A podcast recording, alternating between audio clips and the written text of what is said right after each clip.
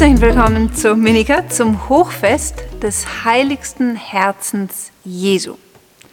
Jedes Jahr, neun Tage nach dem Fronleichnamsfest, feiert die Kirche das Fest des heiligsten Herzens Jesu. Dieses Fest hat eine unfassbar große Bedeutung, die auf dem Hintergrund der jetzigen Zeit, der Pandemie, nochmal viel tiefer sichtbar für uns wird. Ich glaube, dass es für uns Menschen des 21. Jahrhunderts ganz besonders wertvolle Verheißungen enthält, die wir uns nicht entgehen lassen sollten. Das Fest geht zurück auf Erscheinungen Jesu an die mittlerweile heilig gesprochene Nonne Maria Margareta Alacoque aus Paray-le-Monial, der Jesus im 18. Jahrhundert erschienen ist und gesagt hat, ich, Jesus, verspreche jedem, der neun Monate hintereinander am ersten Freitag des Monats beichtet, zur Wiedergutmachung für alle Sünden, die gegen mein Herz begangen werden, die heilige Kommunion empfängt, also Beichten und Kommunion empfangen am ersten Freitag des Monats, dass dieser Mensch bußfertig sterben wird, nicht ohne den Empfang der heiligen Sakramente. Und dann fügt er hinzu, mein heiligstes Herz wird in der Stunde seines Todes sein sicherer Zufluchtsort sein. Soweit Jesus an Maria Margareta Alacoque.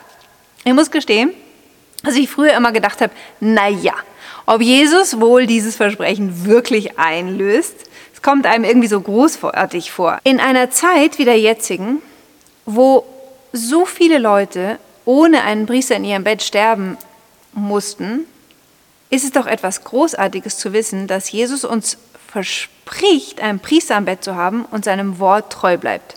Tatsächlich werde ich am Ende eine Geschichte von einem Italiener erzählen, dem Jesus auf unübertreffbare Weise bewiesen hat, dass er dieser Verheißung treu ist. Aber bleiben wir jetzt erstmal beim Fest vom heiligsten Herzen Jesu. Erstens, es gibt die Verheißung für alle, die neun Monate hintereinander, wie ich schon sagte, am ersten Freitag beichten und die Kommunion empfangen, dass sie nicht ohne den Empfang der Sakramente sterben werden. Und was Größeres und Wichtigeres könnte es für unsere Todesstunde geben oder wir uns wünschen, wenn nicht dieses Jahr, dass wir absolut versöhnt mit Gott nach Vergebung aller unserer Sünden sterben. Zweitens hat Jesus gesagt, dass er sich wünscht, dass ein Fest zur Verehrung seines heiligsten Herzens eingesetzt wird. Und dieses Fest soll genau neun Tage nach dem Fronleichnamsfest gefeiert werden. Warum neun Tage nach Fronleichnam?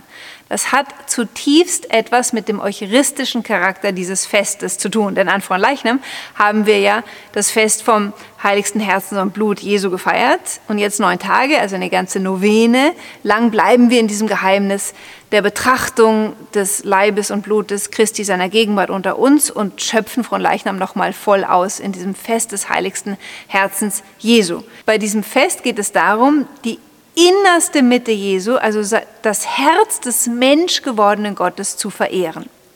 Also das Herz, aus dessen geöffneten Wunde am Kreuz Blut und Wasser geflossen sind, als Quelle der Barmherzigkeit für die ganze Menschheit.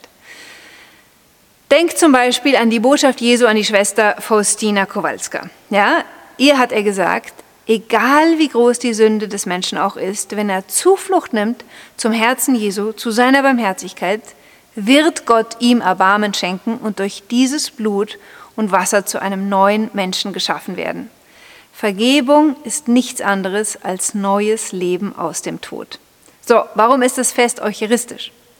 In der Eucharistie bleibt das Herz Jesu für uns bis zu seiner Wiederkunft physisch, das heißt leibhaftig gegenwärtig.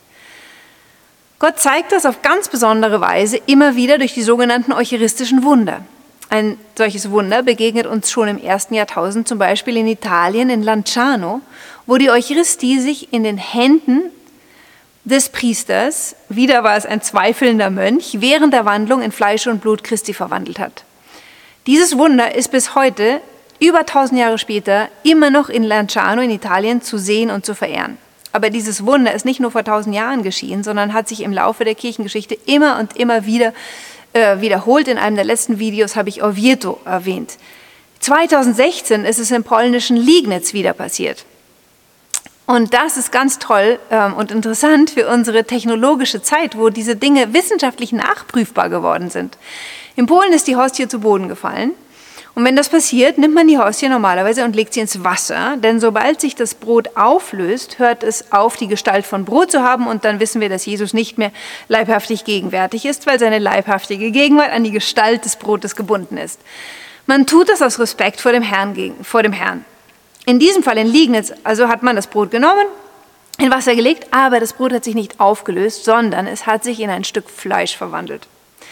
Später hat man dieses Fleisch wissenschaftlich untersucht und hat festgestellt, dass es sich um das Fleisch eines heute lebenden Menschen handelt, der sich in der Agonie des Todes befindet. Die Eucharistie ist also das Herz Jesu in der Agonie am Kreuz. Und hier sehen wir die Absicht Jesu bei der Einsetzung der Eucharistie. Er wollte unter uns das Opfer seines Leidens gegenwärtig erhalten, damit alle zu diesem Opfer Zuflucht haben können und aus diesem Opfer heraus Vergebung ihrer Sünden empfangen. Die Eucharistie, die wir normalerweise eben nur als Stück Brot sehen, ist tatsächlich das Herz Jesu selbst und das Herz ist biblisch gesprochen die innerste Mitte der Person. Christus Jesus ist unter uns in Menschheit und Gottheit in der Eucharistie gegenwärtig. In der Erscheinung an Maria Margareta Alacoque, die schon erwähnte in Parelemonial, hat Jesus seinen Wunsch zum Ausdruck gebracht, dass ein Fest zu Ehren seines heiligsten Herzens eingesetzt würde und wir an diesem Fest die heilige Kommunion zur Sühne, das heißt zur Wiedergutmachung für alle Verletzungen, die Jesus zugefügt werden, empfangen. Papst Pius IX. hat dieses Fest das vereinzelt schon an verschiedenen Orten auf der Welt gefeiert wurde, schließlich im Jahr 1856 als Fest für die gesamte Kirche erhoben. Und Jesus hat der heiligen Maria Margareta Folgendes gesagt. Schau auf das Herz, das die Menschen so sehr geliebt hat, das sich nicht schonte, sondern sich völlig hingab und verzehrte, um ihnen seine Liebe zu beweisen. Zum Lohn ernte ich von den meisten nur Undank, Kälte und Missachtung, die sie mir im Sakrament der Liebe der Eucharistie zufügen. Ja? Die allermeisten Menschen bringen Jesus Gleichgültigkeit in der Eucharistie entgegen, Kaltherzigkeit, ähm, und dazu müssen wir leider uns oft selbst genug zählen, weil wir uns nicht bewusst machen, wen wir in der Eucharistie empfangen und welche Liebe uns da entgegenkommt. Und jetzt komme ich zurück zu dem, was Jesus sagte. Weil Jesus so tief verletzt wird durch die viele Gleichgültigkeit, die ihm in der Kommunion entgegengebracht wird, deshalb verlange ich Jesus, dass am ersten Freitag nach der von Leichnams Oktav ein besonderes Fest zur Verehrung meines heiligsten Herzens eingesetzt, also indem wir durch unsere Liebe diese Gleichgültigkeit wieder gut machen. Man soll an jenem Tag die Kommunion empfangen und damit Sühne leisten für alle Wunden, die dem Herzen Jesu zugefügt werden. Was sind diese Wunden im Herzen Jesu? Wie ich schon sagte, es ist unser Undank, es ist die Verschmähung seiner Liebe, es ist die Gleichgültigkeit, die wir ihm gegenüber haben und die Tatsache, dass viele Christen, obwohl er für uns gestorben ist und obwohl er sich danach sehnt, in der heiligen Kommunion jeden Sonntag zu uns zu kommen, den lieben Gott einen guten Mann sein lassen und eben am Sonntag lieber länger ausschlafen oder zum Fußball gehen oder sonst was machen, aber nicht zur heiligen Messe kommen, um den zu empfangen, der sich uns schenken möchte. Jeder Mensch, der einmal Liebeskummer gehabt hat, weiß, wie schmerzhaft Liebeskummer ist. Und er weiß, oder wir dürfen darum wissen, was Jesus ständig leidet und versteht ein wenig, warum Jesus letztlich an diesem Liebeskummer sogar gestorben ist. Gott liebt uns mit einem menschlichen Herzen. Zur Wiedergutmachung wünscht sich Jesus nichts anderes als einen Liebesakt. Ja, kein Geißeln, kein Fasten. Auch wenn er das Fasten in anderer Hinsicht wünscht, ja, aber um diese Verletzung wieder gut zu machen, wünscht er sich nichts anderes, als dass wir ihn umso mehr lieben.